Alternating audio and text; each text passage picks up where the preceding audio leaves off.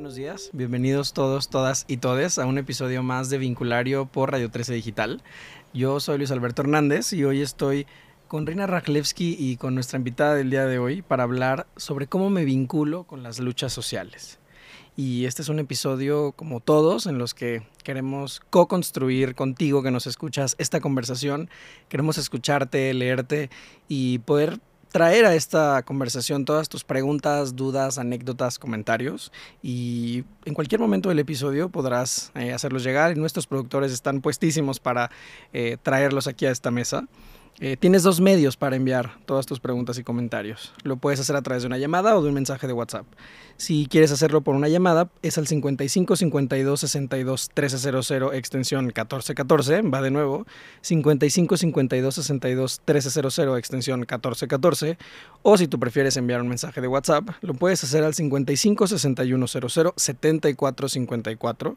55 6100 7454. Y nos va a encantar ir construyendo en equipo esta conversación, como todos los episodios de Vinculario, y poder saber cuáles son tus dudas y saber qué opinas de lo que estamos conversando el día de hoy con nuestra invitada. Y bueno, llegado el momento de saludarte, Rina, ¿cómo estás? Buen día. Muy bien, Luis, gracias, gracias eh, por compartir este espacio. Y bueno, eh, sin más preámbulo, voy a leer eh, la semblanza de, de nuestra invitada. Floreta Mayerson nació y creció en la Ciudad de México. Motivada por buscar herramientas para resolver problemáticas sociales, se mudó a Israel para estudiar comunicación política. Es egresada del Centro Interdisciplinario Herzliya del Programa de Honores de Diplomacia Pública. Asistió a Syracuse University para terminar su formación en las escuelas de S.I. Newhouse School of Public Communications y Maxwell School of Citizenship and Public Affairs. Siempre enfocada en iniciativas con perspectiva social y ambiental, ha sido voluntaria y partícipe en proyectos específicamente alineados a los Objetivos de Desarrollo Sostenible de la Agenda 2030 de Naciones Unidas, entre ellos MES, Movimiento por Equidad y Seguridad Sexual, YK Center, una incubadora y aceleradora de los ODS, Casa Hogar Sumando por Ti y voluntaria de cadena, Comité de Ayuda a Desastres Naturales desde el 2013. Floreta se considera una diseñadora de impacto social. Apasionada por el emprendimiento social como vehículo de cambio, es cofundadora de Violeta, una plataforma enfocada en la psicoeducación y prevención de la violencia a través de un chatbot, una herramienta tecnológica amigable y anónima que busca crear soluciones innovadoras y exponenciales al problema de la violencia de género. Bienvenida, Floreta, qué emoción tenerte aquí. Qué emoción compartir este espacio con ustedes, finalmente se nos hizo. Así es. Y bueno, aquí en Vinculario, como quien nos escucha ya lo sabe, y gracias siempre por escucharnos, em, nos gusta generar lenguaje común y, entender bajo qué lentes o, qué óptica vamos a platicar. Y la primera pregunta que, me gustaría hacerte es, em, ¿qué, significa para ti las luchas sociales? Sí, em, hice mi tarea y anoté un par de puntos que sabía que me iban a hacer esta pregunta, entonces que me llegan a la cabeza, ¿no? Porque creo que el concepto de una lucha social es muy amplio y depende mucho de quién lo vive y en dónde está parado. Entonces, para mí, una lucha social es entender cómo funciona un sistema social. Al final, todos los seres humanos que habitamos este planeta somos seres sociales y necesitamos de los unos y de los otros para relacionarnos y para co-construir espacios. Entonces creo que la lucha social nace de entender cómo se acomodan estas piezas, cómo nos relacionamos entre todas las personas y en esos espacios de relación, cuáles son los puntos de dolor. ¿A quién está tal vez lastimando la forma en la que nos relacionamos? Eh, ¿A quién excluye? ¿A quién no incluye? Porque no solo no es lo mismo excluir que, que no incluir, ¿no? En muchas ocasiones. Este, sí, hacia dónde está inclinada la balanza, quién tiene el poder, quién tiene la última palabra, por qué. Y una vez que entendemos eso, pues entender cómo yo, desde la posición en la que estoy parada dentro de ese sistema, eh, un poco puedo influir o puedo modificar para que el espacio sea mucho más equitativo, mucho más seguro, mucho más eh, justo.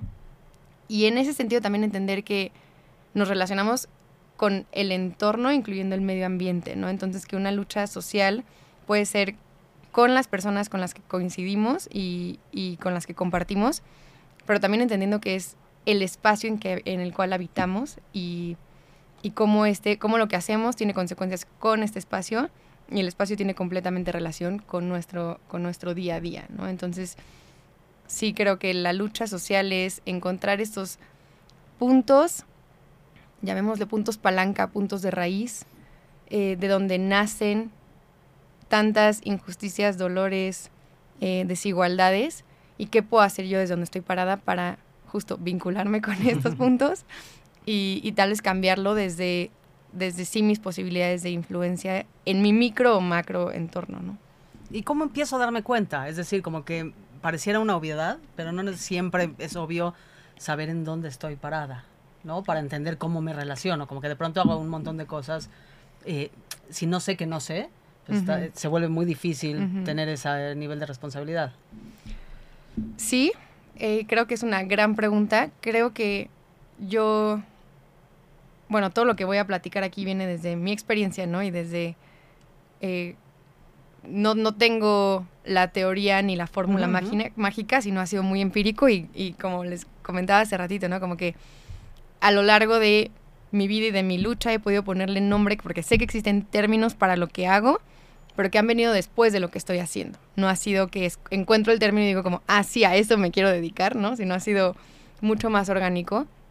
Entonces, verdaderamente no tengo una respuesta para esto que, que me preguntas porque creo que yo nací o crecí siendo hipersensible a mi entorno.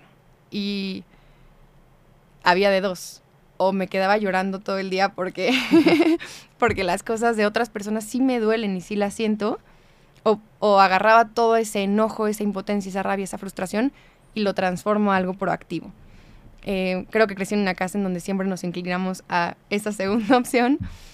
Y, y así ha sido un poquito mi experiencia, ¿no? A, a, lo largo de la vida relacionándome con las luchas sociales, creo que desde un punto muy humilde de reconocer justo que hay muchas cosas que, que sé que no sé, pero que me duelen.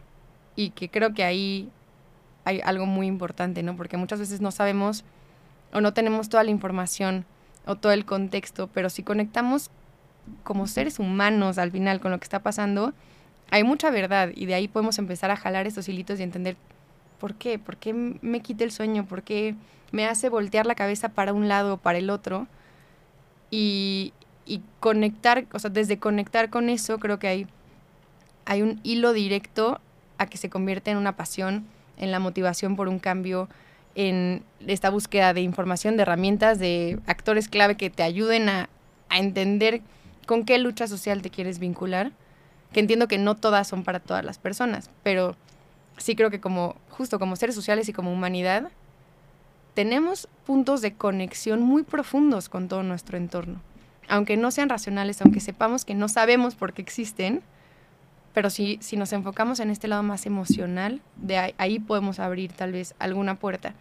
Y creo también, y es, me es importante ponerlo sobre la mesa, que estamos parados en un punto en donde no podemos darnos el privilegio de no cuestionarnos todo esto que no sabemos, ¿no? O sea, creo que tal vez en los noventas, en los 2000 pues sí era un poco no hay tanta información, de pronto sí hay cosas que me pegan más en el lado emocional, pero no sé cómo acercarme a ellas.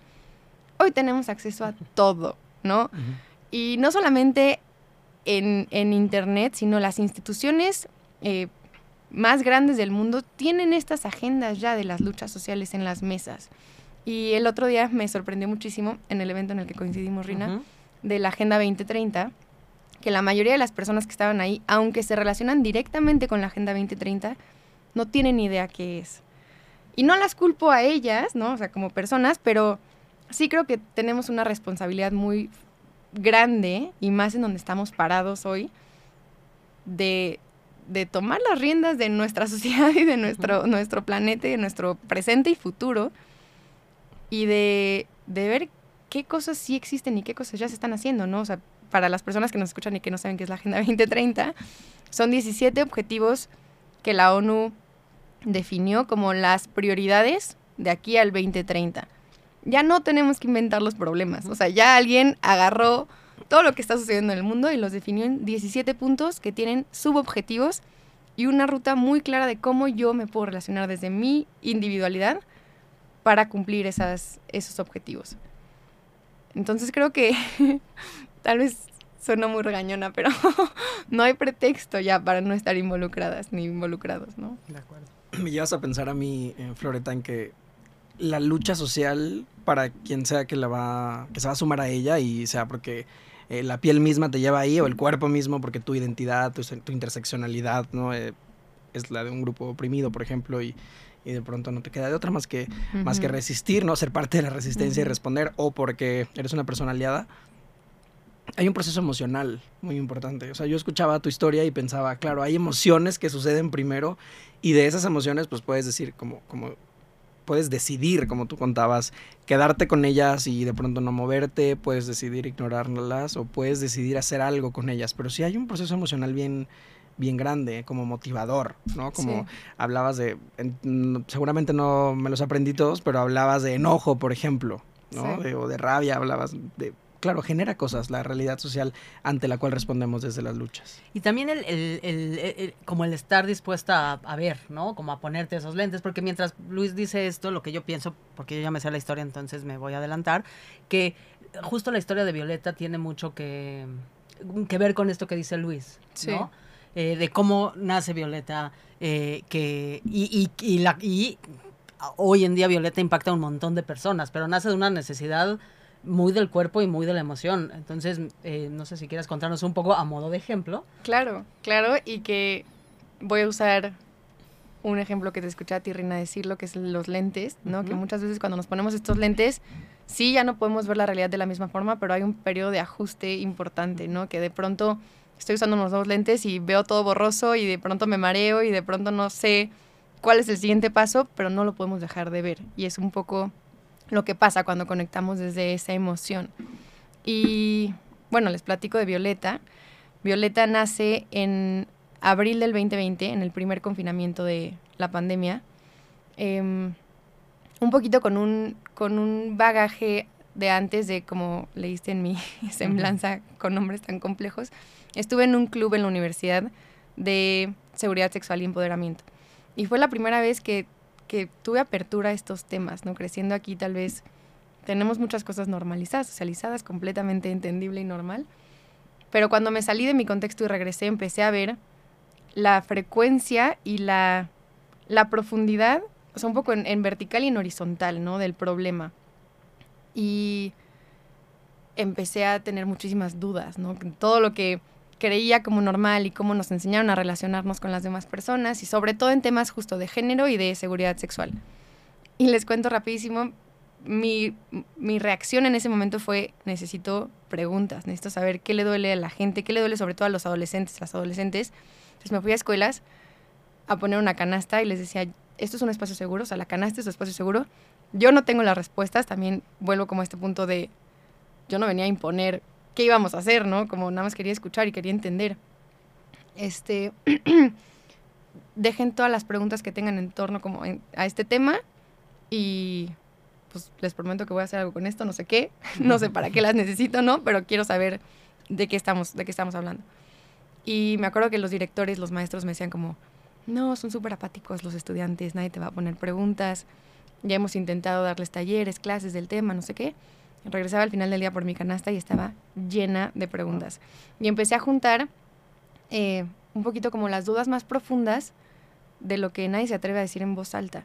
Iban desde qué pasa con mi cuerpo en mi primera menstruación hasta cómo sé si un abuso sexual o estoy exagerando, ¿no? Y todo el, el inter. Y aquí fue donde dije, aquí hay algo muy, muy poderoso. Pero pues estaba trabajando y con muchas otras cosas y un poquito como fast forward a este abril del 2020 en la pandemia.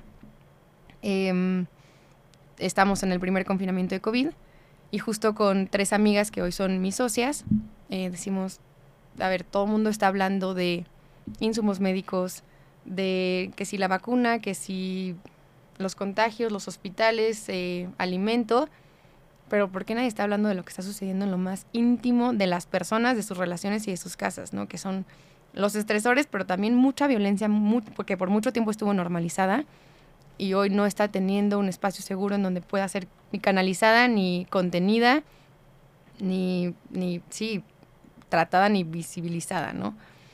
Y aquí es en donde un poquito tomando el contexto de las preguntas, que en ese momento ya con, con Sasha, que también es mi socia, habíamos empezado como un poco a automatizar las respuestas en un documento muy sencillo, ¿no? Que, eh, que buscamos a profesionales y teníamos la respuesta de la pregunta, la subíamos a un Excel que eventualmente se iba a, a, um, automatizar como un buscador. Pero bueno, el punto es que en ese momento dijimos, tenemos esto, estamos eh, viendo y sintiendo el dolor de tantas personas que, no sé si se acuerdan, pero prendíamos las noticias y era todo COVID o todo incremento de violencia dentro de la casa. Eh, y ahí fue donde dijimos, intentemos esto, intentemos brindar un espacio seguro. La única forma de hacerlo masivo es a través de la tecnología y la única forma de hacerlo personal es a través de tu celular.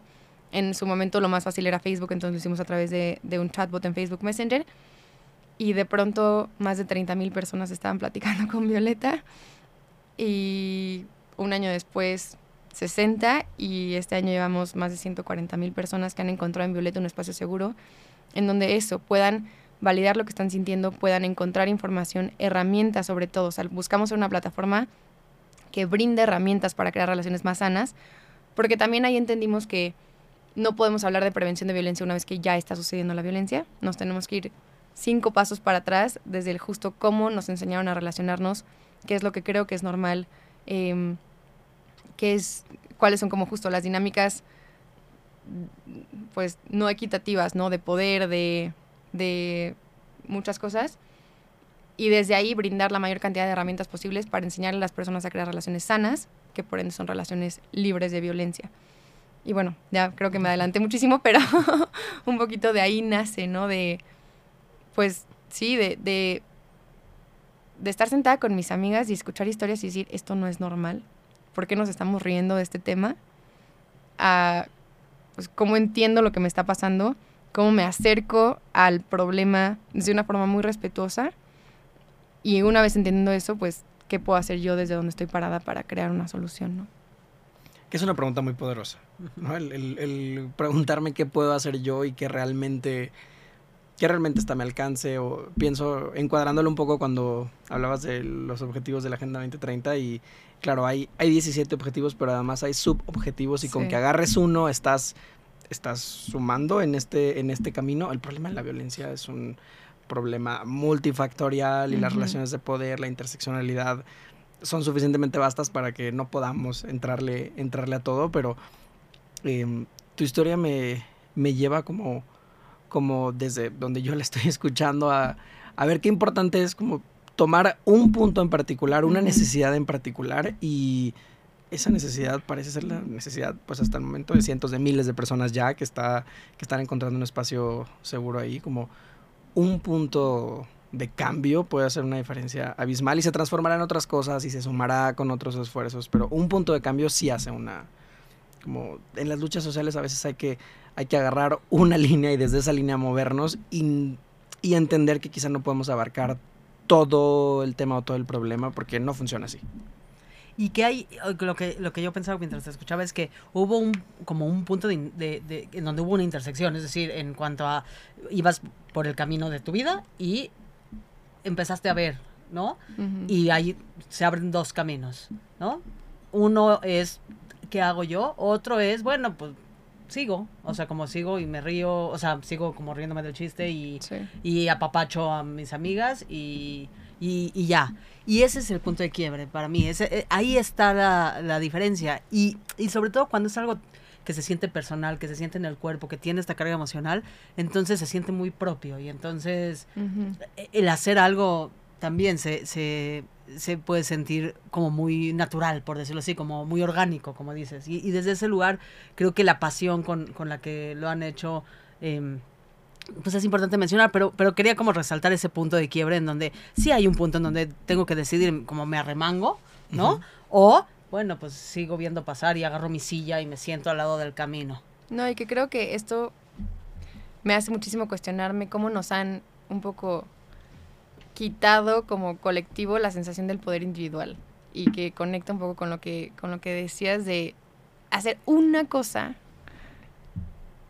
que sé que puedo hacer y en donde puedo impactar y que sí tiene consecuencias, ¿no? O sea, que siento que muchas veces, y sobre todo en, en, bueno, no, en cualquier causa, desde, o sea, la violencia de género, que esperamos a que las políticas públicas cambien y a que el sistema judicial de repente tenga perspectiva de género, ¿no? O que en el tema ambiental, pues que las grandes eh, empresas y, y, contaminadoras del mundo desean tomar acción y entonces hasta ese momento lo que yo hago en mi individual y en mi, sí, en mi micro eh, entorno pareciera no tener un impacto trascendental, pero sí creo que muchas personas haciendo cosas pequeñas, sí hay, hay mucha energía y mucha fuerza en eso y de pronto se nos olvide, de pronto pensamos que alguien más lo va a solucionar o que es cosa de, de las cinco personas en una mesa de poder. Y sí, pero, pero no me quita a mí la posibilidad que yo tengo de actuar en mi día a día, ¿no? Y, y, entender que todo lo que estoy decidiendo o no decidiendo hacer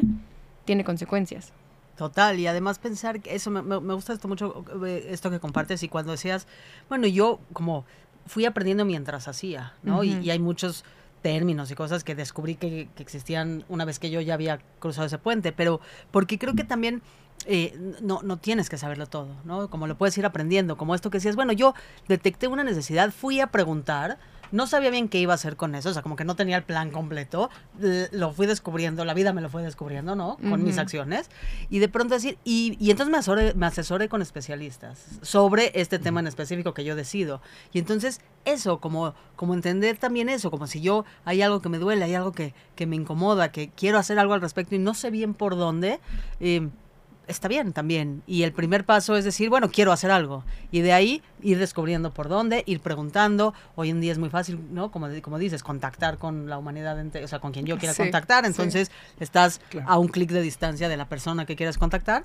Y, y va de aprender, es decir, va de, de aprender. Y, y, y yo lo que creo es que no hay nada más poderoso que el conocimiento compartido. Total. Y, y en la medida que sigamos compartiendo conocimientos libres de juicio, es decir, en donde está bien no saber y está bien preguntar, se van a construir muchas más iniciativas como, como lo es Violeta, que también me gustaría que nos digas, para quien nos está escuchando y le resonó y quiera acercarse a Violeta, pues en dónde, cómo... Eh, y, y, y, qué pasa con todo después con Violeta? Es decir, además de ese contacto con las personas, ¿qué pasa con, con, con no sé, con las instituciones?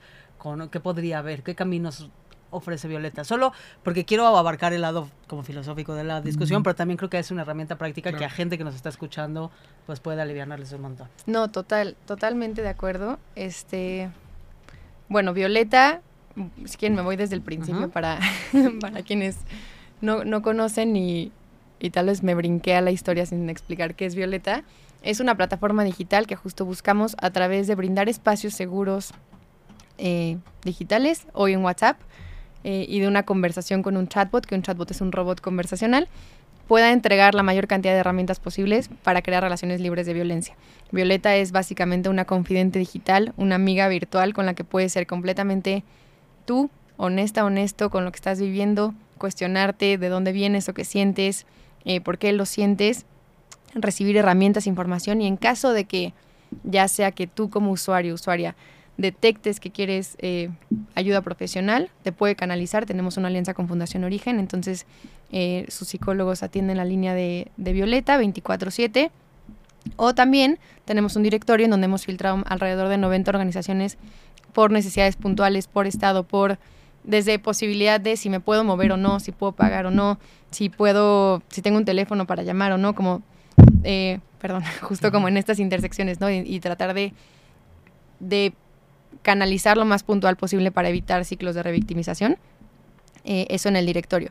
Tenemos también una plataforma web en donde hay artículos cortitos que complementan la experiencia conversacional. Tenemos este buscador de preguntas incómodas en donde hay más de 800 preguntas que han sido las que más se repiten en las interacciones, en las conversaciones con Violeta, desde eh, mi cuerpo, amor propio, autoestima, adicciones, familia, violencia, pareja, eh, ruptura, ¿no? Todos estos temas un poco incómodos que muchas veces no sabemos ni, ni a dónde ni, con quién acercarnos. También los encuentran en la, en la página web de Violeta.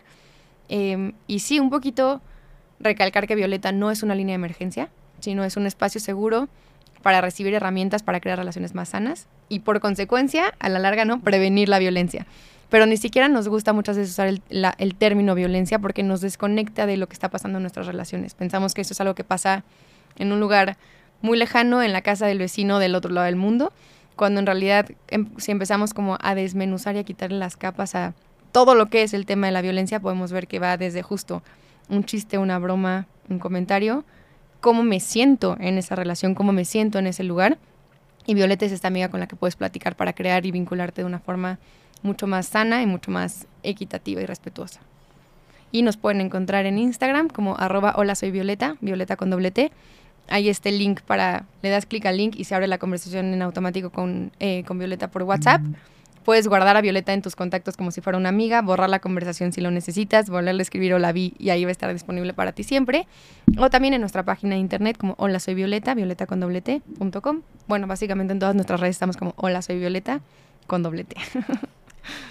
Em, pues sí, a, mí cada vez que lo explicas, porque me ha tocado em, escuchar a Violeta en distintos foros, me parece increíble lo que, lo que construyeron a partir de este momento en donde dices, bueno, voy a llevar unas canastas a la escuela, ¿no? O sea, como que me parece muy mágico y, y es un gran ejemplo de, de que, se, o sea, como se puede, se puede tomar acción, se puede escoger ese camino y empiezan a llegar preguntas del público, Floreta. Súper, qué emoción.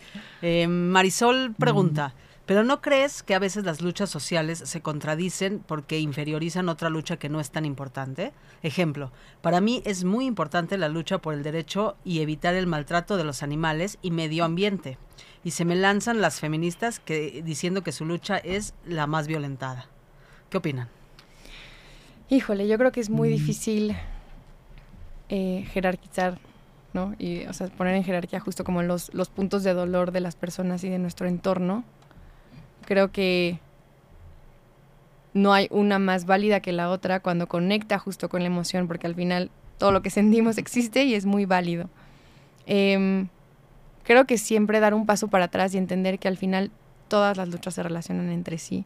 Si lo que buscamos es como el bienestar y justo esta, este terreno más parejo para todas las personas y, más seguro y para todo con lo que nos relacionamos, ¿no? Sean los animales, eh, el maíz, como lo platicábamos antes, o, cualquier como aspecto de nuestro, de nuestro entorno, creo que es un, tal vez, tal vez me voy a algo mucho más eh, ambiguo, ¿no? Pero es, es un sistema que al final nos ha hecho mucho daño como sociedad y que cuando lo vemos de esta forma dejamos de decir, no, es que tú lucha o mi lucha, sino es cómo construimos un entorno en donde nos escuchamos y, nos respetamos y, priorizamos nuestro bienestar como humanidad, que suena muy utópico y suena muy como un poco justo, poco práctico o intangible, pero yo escucho esta pregunta y, yo soy feminista y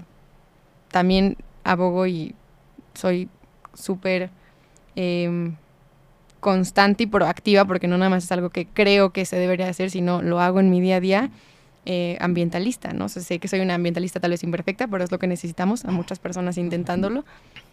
Y no veo por qué se contraponen. Y nunca voy a cuestionar el dolor de una madre buscadora, porque creo que están maltratando a un perrito. O sea, creo que los dos dolores son muy válidos y están en, por así decirlo, en cajitas diferentes, ¿no? No compite uno con el otro, no, no podemos, o sea, compararlos es lo que se me hace muy burdo y muy doloroso.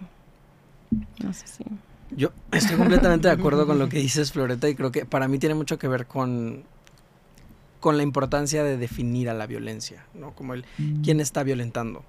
Em, porque creo que en las luchas, además de que sí, me parece que desde el poder a veces se utilizan estos mecanismos como para quitarle legitimidad a las luchas, ¿no? Y decir que se pelean entre ellas.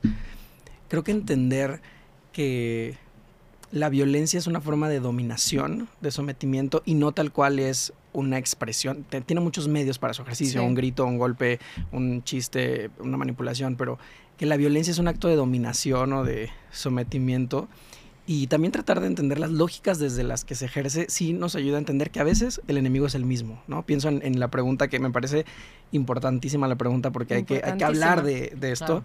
Em, pienso en... Hay, Frederick Engels tiene esta, esta visión de que el patriarcado surge como una experiencia de privatización, ¿no? Que cuando surge el sedentarismo y entonces conectado a la idea de la propiedad privada y de, eh, en ese momento, los cuerpos eh, que hoy conocemos como hombres, eran los que tenían ciertas habilidades, porque antes en, la vida nómada eran quienes cazaban y demás, tenían ciertas habilidades que podían explotar la tierra. Cuando llega el sedentarismo, el, patriarcado surge muy ligado a cuando la propiedad privada eh, empieza a existir como concepto y entonces empieza a haber una apropiación de la tierra, pero de los recursos dentro de esa tierra, pero de las personas en esa tierra, las mujeres y las infancias en esa tierra. Y si me adelanto, pues estamos hablando del neolítico, pero si me adelanto miles de años, em, esa misma cultura patriarcal y capitalista de la propiedad privada, pues trato como de hacerlo un personaje, ¿no? Si fuera una empresa que, que se mueve desde el lugar de la propiedad privada y la dominación y tal, el, la misma estructura puede explotar recursos, puede eh, explotar, explotar animales, puede violentar el medio ambiente y violentar animales, pero también puede tener una cultura de explotación y de violencia hacia las mujeres. Y puede ser una empresa donde hay violencia hacia las mujeres. Y es la misma lógica patriarcal de apropiación de por qué ser el dueño representa ciertas cosas y por qué el dueño tiene un poder que ninguna mujer que trabaje en ese entorno va a poder retar sus discursos, cuestionarle, eh, o los hombres que tengan una eh, posición inferior jerárquicamente hablando, como es la misma estructura patriarcal capitalista la que violenta mujeres todos los días, la que excluye a la población LGBTIQ la que explota el medio ambiente, la que eh, explota a los animales. Como creo que voltear a ver desde dónde se ejercen esas violencias nos ayuda a ver que todas las luchas para mí, eh, al menos de las que estamos hablando, porque no sé si todas, pero eh, de estas que estamos hablando, todas me parecen válidas e importantes y, una no excluye a la otra. Quizás estamos desde diferente frente. Totalmente, justo. Luis, por favor. Tengo, tengo más preguntas del público, Floreta. Y Uriel, Uriel nos pregunta, eh, ¿a qué crees que se deba eh, que nazca una lucha social de cierto tema y a lo mejor solamente afecta a cierto grupo y a los demás les da igual o no les afecta? Creo que las luchas sociales siempre nacen desde adentro, ¿no? O sea, no se imponen, entonces siempre van a nacer justo de una fuente de, de dolor, de lo que hablamos, rabia, frustración, impotencia, y que, pues sí, por el, la forma en la que estamos organizados como sociedad, muchas veces no le toca a todas las personas, ¿no? Y ahí es en donde justo creo que a las personas que no nos tocan ciertas luchas tenemos que hacernos a un lado y, y escuchar y no, no justificar y no acaparar nuevamente como la narrativa, sino justamente escuchar para poder co-construir desde otro lugar. Creo que esta última parte de, la pregunta de por qué a algunos les da igual o no, no, me acuerdo exacto cómo está frase, ¿no? Pero sí. Eh, en la universidad me enseñaron un término que me marcó porque lo he vivido constantemente y es creo que de las cosas más peligrosas de la humanidad, que es la fatiga de compasión. Vivimos una sociedad con mucha fatiga por sentir compasión. Y, y qué doloroso y qué peligroso, ¿no? Como qué triste. Porque si nos quedamos en eso, entonces seguimos dando vuelta a la página pensando que son, como hemos escuchado, ¿no? Tendencias, este, ponle el nombre que quieras, y, y terminamos quitándole el valor y la, pues el, el, peso de lo que esa persona o esa lucha nos está tratando de, de decir. Entonces creo que cuando cuando estemos parados, paradas en ese momento en donde decimos, ah, a mí no me toca, pensarlo un poquito más lento, ¿no? Decir, a ver, doy tres pasitos para atrás y cómo, ok, probablemente sí, si no te toca, ¿cómo puedo hacerme un lado para que a las personas que sí les toque, pues puedan ser ya sea escuchadas, puedan movilizar recursos, puedan, ¿saben? Si no me toca a mí, entonces no estés, o sea, muévete de ahí, como que no es tu espacio para, imponer la narrativa de por qué a ti no te toca. Es un espacio para que otras personas, otras luchas puedan también, eh, sí, mover eso que les duele. Y, yo sumaría a lo que dices, Floreta, que si, si descubro que no me toca eh, y me descubro justificando eh, el por qué no me toca, es un buen momento también para, como dice Floreta, ahí entra la escucha. Es decir, es un buen momento para guardar silencio y escuchar porque, porque quizás sí, quizás lo sientes lejos porque tú no has estado en esa silla y porque tú no puedes experimentar todas las experiencias, pero sí puedes escuchar y sí puedes escuchar sin juicio, como genuinamente desde, pues sí, desde la, compasión, ¿no? Y decir, bueno, quiero conocer otra realidad. Y desde mi experiencia, pues yo no, yo, yo, yo no soy quien para decir si esa experiencia que estoy escuchando es, es válida o no es válida, solo es, porque existe, porque esa, esa persona está enfrente de mí y su simple estar enfrente de mí es que existe. Y entonces escuchar quizá me ayuda a empezarme a cuestionar y entonces y a empezar a entender. Y cuando empiece a entender es cuando voy a poder mover, no hacerme a un lado y dejar el espacio a, a las personas que están tomando y que están pidiendo ese espacio. A mí algo que me ayuda a entender mucho las luchas sociales son las epistemologías del sur. O sea, pensar que parten de la premisa de que eh, por el colonialismo que pues sabemos que sucedió en este mundo, el norte sometió al sur, el norte dominó al sur y entonces explotaron recursos, explotaron personas y eh, pues hoy en día desde la colonialidad, que es como esta traducción de ese ejercicio pero a nuestra cultura actual, eh, pues vivimos en un mundo donde la historia se escribió desde el norte, la ciencia se dictó desde el norte, los conceptos se definieron desde el norte. Em, y en algún punto, pues salen las comunidades del sur a decir, también existimos, pero también sabemos cosas. Pero también hemos vivido cosas que son valiosas y de esta experiencia podemos aprender. Los pueblos originarios, eh, cada vez eh, me gusta pensar que un poco más se hace visible como su sabiduría, sus conocimientos en campos como la medicina, todos sus saberes, ¿no? Y creo que metafóricamente el mundo, ante esta colonialidad, pues metafóricamente el mundo de pronto lo podemos entender desde este norte, que es el poder y el privilegio, y este sur, que es la opresión. Y entonces, justo las luchas sociales surgen desde el sur.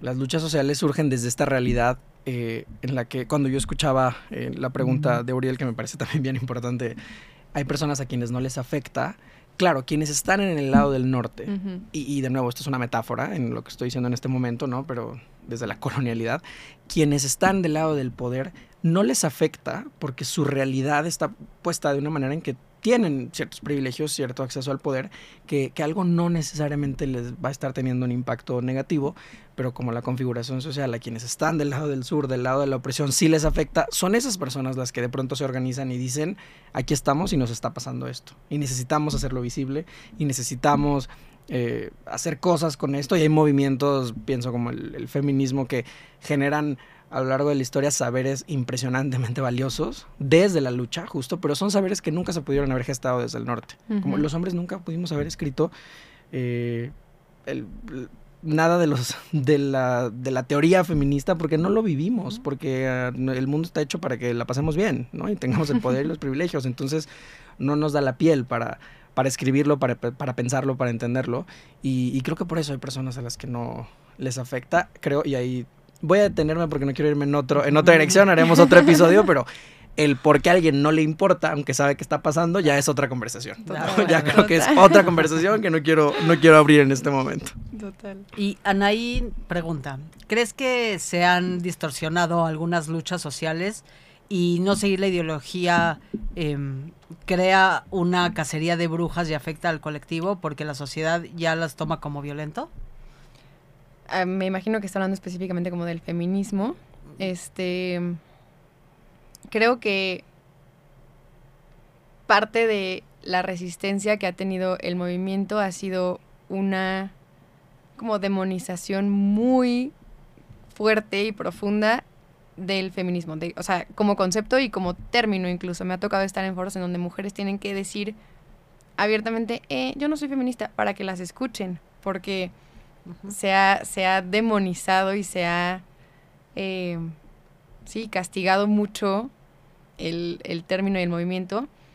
Creo que si nos vamos al, a la raíz, ¿no? De, lo que representa y de, de, lo, que, de lo que busca, eh, es en donde podemos un poco conectar con las diferentes, por así decir, como trincheras que o sea, que, que, abraza el feminismo, porque si no hay solo una forma de ser feminista, ni existe como el, el, el feministómetro, ¿no? Que muchas veces escuchamos como que tan, que no, que creo que es, es muy personal, si hay muchas corrientes muy estudiadas de las cuales justo podemos tomar herramientas para ver cómo las aplico en mi día a día y desde dónde me relaciono con esto.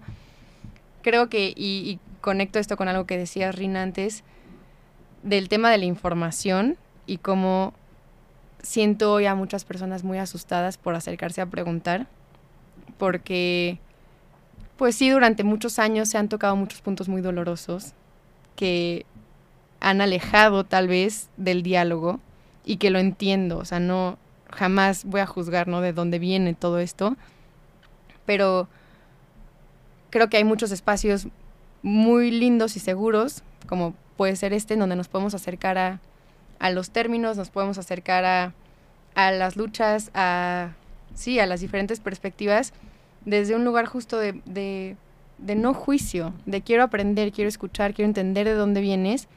Y en específico, pues del movimiento feminista creo que nosotros como mujeres tenemos la responsabilidad primaria de hacer esto con otras mujeres, de no ser las primeras que decimos como, ah, no, pero estos radicales y yo no soy eso, ¿no? Que se me hace muy fuerte. Eh, y sí, o sea, por ahí un poco, no me quiero meter mucho más al, al, al concepto como del movimiento feminista porque es también un tema para todo un episodio. claro. Pero no sé si quieran complementar algo como sobre esta pregunta. Creo que sí, por, por ahí va. Y para mí va desde aprender a no juzgar. Es, es eso. o sea, es como tan. Hasta me siento. O sea, cuando lo digo, digo, quizá es como suena súper básico, pero es así de básico. Es como. em, cada quien desde, desde su lugar y desde sus dolores, como lo decíamos al principio, toma una lucha social desde el lugar en donde le hace sentido. Y, y, y si dejáramos de juzgarnos como personas, entonces quizá se viviría diferente la experiencia, porque no tendría que vivir para convencer a nadie de nada. Exacto. ¿no? O sea, como yo, yo uso últimamente mucho esta expresión de como, como que a veces siento que vivo explicando mi existencia. ¿no? Como que por qué existo y estoy aquí y soy una buena persona. Claro. Y entonces, bueno, pues si no hubiera juicio, no tendría por qué explicar mi existencia y no tendría, y quizá incluso, em, pues habría otros canales de comunicación. El problema está en que desde lo que decía Luis, como desde el norte, eh, que- creemos que, que ser poseedores de la verdad absoluta y que mi realidad es la única realidad y ninguna otra realidad existe. Ya, ya no digo ninguna otra realidad cuenta, no existe. Existe. Y entonces desde ese lugar pues se pone muy complicado. Sí, creo que creo que es un tema bien complejo y cómo decirlo, como pr- primero quiero decir que a veces hay que identificar como el el pensar que el que una lucha social puede violentar a que lo, a lo que está haciendo es incomodar, ¿no? Ujú. Como no es lo mismo. Nombrar las cosas no es violencia, ¿no? Y em, de pronto sentí en la pregunta que puede, cuando se habla del ejemplo de la cacería de brujas, que me parece un gran ejemplo de la misoginia y la violencia feminista, eh, la violencia hacia las mujeres que mata en este mundo, eh, la verdadera cacería de brujas que ha sucedido, pero lo que quiero decir es como yo no he visto, no he conocido un ejemplo pues de mujeres feministas persiguiendo gente y linchándolas en las plazas públicas. Pero sí crecí en, un, en escuelas donde en mis libros había escenas sangrientas de hombres matando hombres y diciéndome que así se ganó la libertad y que esa es la revolución y que así nos formamos como país. Y se me formó en escuelas además religiosas. de- en- la religión en la que se me formó a mí es una escuela que tiene toda una historia de Inquisición y toda una historia que sigue sucediendo de abuso sexual eh, de los cuales no creo que se hayan responsabilizado y me sigue ofendiendo que no profundamente y por eso no soy parte de ninguna religión en especial, pero de esa en la que se me, se me crió, pues no soy parte porque no estoy de acuerdo con abusar sexualmente ni con matar gente y eso es algo, dos cosas para empezar que ha hecho esa institución. Entonces lo que pienso es que la violencia que está sucediendo es desde estos lugares de poder y la iconoclasia, eh, la denuncia pública que hace el feminismo, al menos que es lo que yo conozco que, que está haciendo, no está matando personas. Y de hecho, el feminismo surge, y hoy, al menos en el contexto latinoamericano, de la información a la que yo tengo acceso, pues tiene que ver con que están matando mujeres. Entonces, para mí, para mí como que sirve ponernos en contexto, pues de dónde es que sí está sucediendo la violencia. Pero esa es una opinión muy personal de la cual yo me hago cargo. No, y coincido y Suscribo. rescato mucho, sí, sí, esta parte de no es lo mismo violentar que incomodar, ¿no? Y de entender desde qué punto está, está haciendo temblar lo que conocemos y que eso sí, a mucha gente justo le incomoda y en este ajuste de los lentes se ve borroso y no entiendo hacia dónde, hacia dónde va el, el asunto, desde donde estoy parada, parado, pero no es lo mismo eso que ejercer proactivamente violencias, ¿no? Como Claro. que hay, sí. Y sin dejar de ver que va a haber excepciones. Total. Y que, De acuerdo. y que claro que puede haber excepciones violentas y quiero también como, porque luego me emociona mucho, pero quiero tener, este- es, nada, como reconocer, claro que puede haber excepciones, puede haber momentos donde, donde se violente, puede haber eh, Claro, al hombres final es que hayan una sufrido humanidad con son- todos sus Claro, contrastes, matices y, y complejidades. pero como no es la norma, creo que es Sí. irresponsable poner el foco ahí cuando no es la norma, porque la norma hoy es la violencia de género, hoy es la misoginia, eh, la LGBTfobia, etcétera. Samantha pregunta, eh, hay luchas sociales que empiezan con un buen discurso y Samantha pone como ejemplos Poder Prieto o Reinserta. Pero estas luchas terminan siendo, o estas iniciativas, de, eh, terminan siendo un centro de egolatría a su vida. ¿Cómo lograr no corromperse y dejar que la causa por la que se lucha siga? Creo que,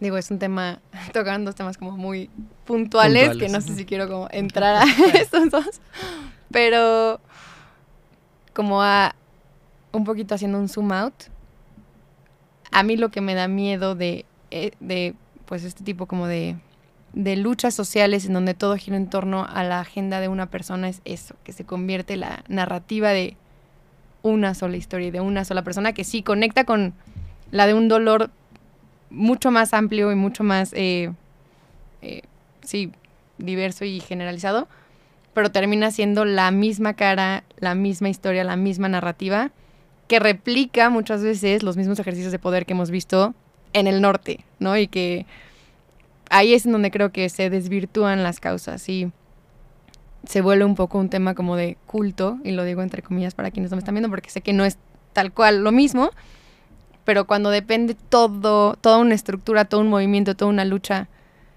de una sola cara, se me hace un poco peligroso y hasta anti anti lo que se esté luchando, ¿no? No puedo Sí. estar más de acuerdo contigo. Creo que, a ver, los dos ejemplos que dan aquí, desde mi percepción, no son luchas, son organizaciones, ¿no? Sí. Creo que la lucha va mucho más allá, hay un montón de gente más que está en, en- en la lucha. No les conozco directamente, entonces no puedo tener una opinión al respecto, pero Sí. lo que sí puedo decir es que cuando una institución, y sea cual sea, porque de nuevo no conozco estas dos, eh, digamos, sé quiénes son, pues Las las sigo en redes sociales, sí, ¿no? sí, pero no igual. conozco su trabajo tan de cerca y tal, pues no puedo estar más de acuerdo con lo que dice Floreta, ¿no? Como si la lucha en algún momento está poniendo a una persona como con suficiente poder para tomar decisiones directivas sin escuchar al, eh, sin hacer más colectivo, sin hacer más una cosa de asamblea, más horizontal, pues bueno, estamos replicando una lógica vertical que es bien desde el poder. Y en contra de la voluntad de nuestros productores, voy a hacer la última pregunta que es de Israel y es ¿cómo se puede dar seguimiento a una lucha social y no quede en una marcha o se vayan las palabras al aire? Eh, es una excelente pregunta y me encanta que sea la última porque lo baja, Sí, ¿no? De- Qué buen lugar para cerrar. sí. Este, pues creo que la responsabilidad es un es clave en todo esto y lo que tocábamos al principio del, del episodio, ¿no? Entender que todo lo que yo hago, construyo, digo, dejo de hacer o dejo de decir tiene consecuencias. Entonces, las luchas creo que nos ayudan a, visibilizar, a nombrar, a, a masificar mensajes, a encontrar espacios en donde podemos hablar de estos temas pero el trabajo y la chamba real está en el día a día, ¿no? Lo que, lo que siempre decimos, ¿no? En marzo, sí, es un mes que todo se pinta de morado hasta las jacarandas, pero ¿qué pasa los otros 11 meses del año? ¿Dónde está, dónde está el foco, ¿no? A, a la prevención de la violencia, a- porque nadie habla de los 11, 13 feminicidios diarios, ¿no? Que vivimos en este país, que es una cifra eh, trágica. Y, y qué podemos hacer en nuestras microacciones todo el tiempo, lo que decíamos, como de regresar el poder individual y validar eso y entender que sí tiene una repercusión todo lo que estoy haciendo o dejando de hacer. Creo que a mí por lo menos me, me responsabiliza, o sea, me hace sentir que mi existencia y mi transición por este planeta sí tiene un impacto, aunque sea en el corto, ¿no? Aunque sea nosotros tres hoy aquí, que cada uno de nosotros tres tiene otras tres personas y que de esa forma podemos generar algo un poco más sistémico, pero empezando por lo que yo decido o, o decido no hacer hoy. Eh, y bueno, también lo que hablábamos de la escucha, de la información, de cuestionarnos, de abrir diálogos y al final sí, de un poquito empezar a hacer el ejercicio desde mis decisiones de consumo, porque creo que es algo que no hemos hablado, pero al final sí vivimos en una sociedad eh, pues capitalista, consumista y la crisis que estamos viviendo en todas las luchas es una crisis de estilo de vida. Entonces, ¿cómo desde mi decisión de consumo, desde dónde estoy poniendo mi dinero, mi tiempo, mi esfuerzo y mi cabeza, puedo empezar a moldear, pues, el, el terreno y mi entorno, ¿no? Me encanta lo que dices y solo agregaría que todo esto que acaba de contar Floreta, recordemos que cada una de esas acciones, y lo digo entre comillas pequeñas, generan un cambio de cultura. Y desde el cambio de cultura, o sea, desde una cultura se gestan actitudes, se gestan comportamientos, acciones, y desde la cultura se gestan las estructuras sociales. Entonces sí tiene un impacto porque podemos aspirar a un cambio de cultura. Si tú crías a alguien, bueno, como crías, estás haciendo un activismo impresionantemente importante, ¿no? Si hablas con tu pareja, si eh, contestas en ese desayuno donde alguien dijo el chiste homofóbico o en la cena de Navidad donde el tío ya salió con el chiste misógino, cada vez que haces algo al respecto, haces un cambio de cultura y la cultura es bien importante en nuestro mundo. Y, y, yo quiero recuperar esta palabra que utilizaste, Floreta, de la constancia. ¿no? Que, que de pronto en un inicio se puede sentir muy contraintuitivo porque todo el contexto y todo el entorno manda los mensajes opuestos. Y entonces, eh, el chiste es no quitar el dedo del, renglón y estar ahí así como en mis tiempos decíamos como chicotito. este, eh, porque, porque es un ejercicio de constancia y perseverancia. Eso es una realidad. Y a veces va a ser frustrante, y a veces va a ser triste, y a veces va a dar mucho enojo. Pero también a veces de pronto suceden cosas muy, muy mágicas, como en este caso Violeta, de Violeta Floreta nos trajo el ejemplo de, Violeta, que, que empezó con esa pequeña acción. Y no todas las acciones tienen que llegar a algo tan grande como Violeta, pero esa pequeña acción de haber ido con la canastita y que esas eh, personas adolescentes se hayan sentido escuchadas, ya les cambió su realidad en ese momento. Y de ahí además salió Violeta. Y tiene que ver con esto que dice Luis de ser esa persona con esos lentes, ¿no? Y que a veces eso, la graduación, pues tardará en ajustarse a la graduación y de pronto tarda a ver si que, el ojo se acostumbre a esta nueva graduación, pero el chiste es no quitarse los lentes porque estoy más cómoda como veía antes. Poquito a poquito los ojos se acostumbran a la nueva graduación y poquito a poquito se va a empezar a ver más nítido. Entonces, eh, es, un, tema de todos los días y todos los minutos del día. Y como Eric ya se está poniendo nervioso porque este tiempo se agota, eh, Floreta, ¿qué, recomendación nos, nos, podrías hacer, ya sea un libro, una serie de televisión, una película, un poema, una canción? Hemos tenido un rango muy amplio de recomendaciones para que quienes quieran eh, continuar la conversación eh, en nuestras redes sociales, arroba vinculario en Instagram o vinculariomx arroba gmail.com si nos quieren mandar un mail con preguntas, dudas, recomendaciones. Em, o un DM en Instagram, pero bueno, quien nos sigue en arroba eh, vinculario pueda leer esta recomendación que si no nos está escuchando, pues nosotros como lo convertimos en un post. Súper, pues sí, tengo tres muy puntuales. La primera sería que se echen un clavado a los contenidos de la Agenda 2030. Como decíamos, no suficientes problemas hay como para estar inventando causas. Entonces, veamos de lo que ya podemos trabajar y cómo y cómo eso permea en mis, en mis acciones cotidianas. Entonces, esa sería la primera y como más práctica. La segunda, eh, durante toda la conversación tenía ganas de sacar, justo, es un, es un manifiesto que creo que se los dejo igual como, como recomendación, como sugerencia, que aplica y engloba todo lo que estamos hablando, que es el manifiesto, justo lo anoté, de la ternura radical de Dani de Emilia y Daniel B. Coleman, que creo que es, una, es un manifiesto vivo, constante, cambiante y, y que justo abraza muchas de las cosas que estamos hablando, entonces el manifiesto de la ternura radical. Y por último, y no menos importante, obviamente que platiquen con Violeta. Creo que a todas las personas les puede ayudar a crear relaciones más sanas y desde ahí relacionarnos de una mejor forma con nosotros mismos, con nosotras mismas y con nuestro entorno. Y a Violeta le encuentran como Hola, soy Violeta con doble T. En Exacto, en todas las redes todas las redes sociales. Buenísimo. Mil gracias, Floreta, por haber compartido este espacio en Vinculario. Gracias a ti que nos estás escuchando. Eh, gracias a quienes estuvieron acá con nosotros hoy en cabina. Eric, ¿quién anda por allá? ¿Dani o Raúl? Sí, Dani anda ahí, es que se me esconde. Y pues nos escucharemos en la próxima. Muchas gracias, gracias por el espacio.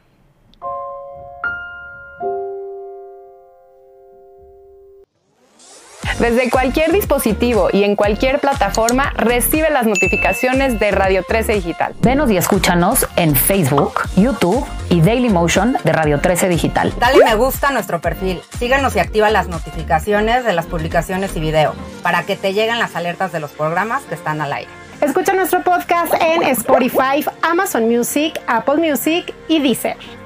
Síguenos en YouTube. Búscanos como Radio 13 Digital. Suscríbete a nuestro canal y activa la campana para que te lleguen las notificaciones de todo nuestro contenido. Visita nuestra página web www.radio13.mx. Radio 13 Digital, programación consciente.